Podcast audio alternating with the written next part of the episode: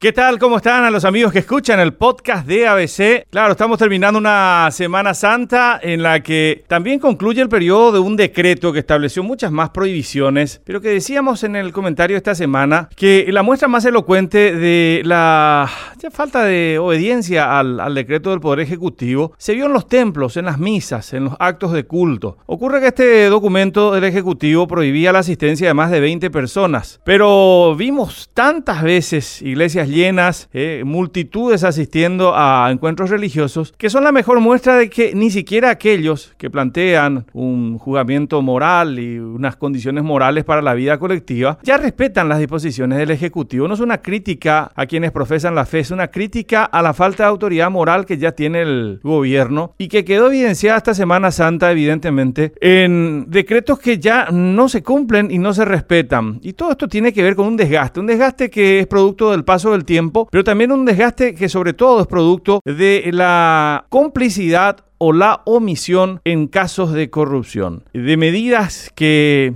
quedaron patentizadas, por ejemplo, en aquella estrafalaria pasarela de Ñandutí que nos costó más de 2 millones de dólares en plena pandemia, o de la provisión de agua ah, tónica a la que le dieron atribuciones casi mágicas en Petropar. Claro, el agua nunca llegó, pero las facturas sí fueron generosamente pagadas con dinero público. Dos casos que ilustran los diferentes hechos de corrupción o sospechas de corrupción que hubo durante todo este tiempo y la falta de medidas contundentes del Ejecutivo con las que justificadamente se sospecha también de la complicidad de varios de los actores del gobierno. Eh, eso sin hablar de aquel intento de darle casi 8 millones de dólares a una empresa argentina que estaba planteando una estrafalaria demanda contra Petropar. Hay, hay muchos casos, definitivamente, y estos han agotado tanto al Ejecutivo que hoy está tan débil y que no tiene autoridad y que ha estado ya sometido a amenazas de juicio político. El propio presidente, en su reaparición después de más de tres semanas de silencio, ha dado cuenta en público de la cantidad de veces en las que estuvo amenazado políticamente. Es el presidente que tenemos y que tiene todavía poco más de dos años de gobierno por delante. Y aquí es donde surge la pregunta y el centro del comentario tiene que ver con cuál es el futuro que eh, nos espera. Hablábamos con la analista Mila Rivarola en la semana que terminó acerca de quién gobierna. ¿Es Abdo, es Velázquez, es Cartes, es el Partido Colorado? Y ella definía este gobierno como una suma de intereses parcelados. Son compartimentos estancos en eh, los que mm, se toman decisiones de acuerdo a los intereses de los grupos dominantes en determinadas instituciones o eh, en determinadas administraciones públicas.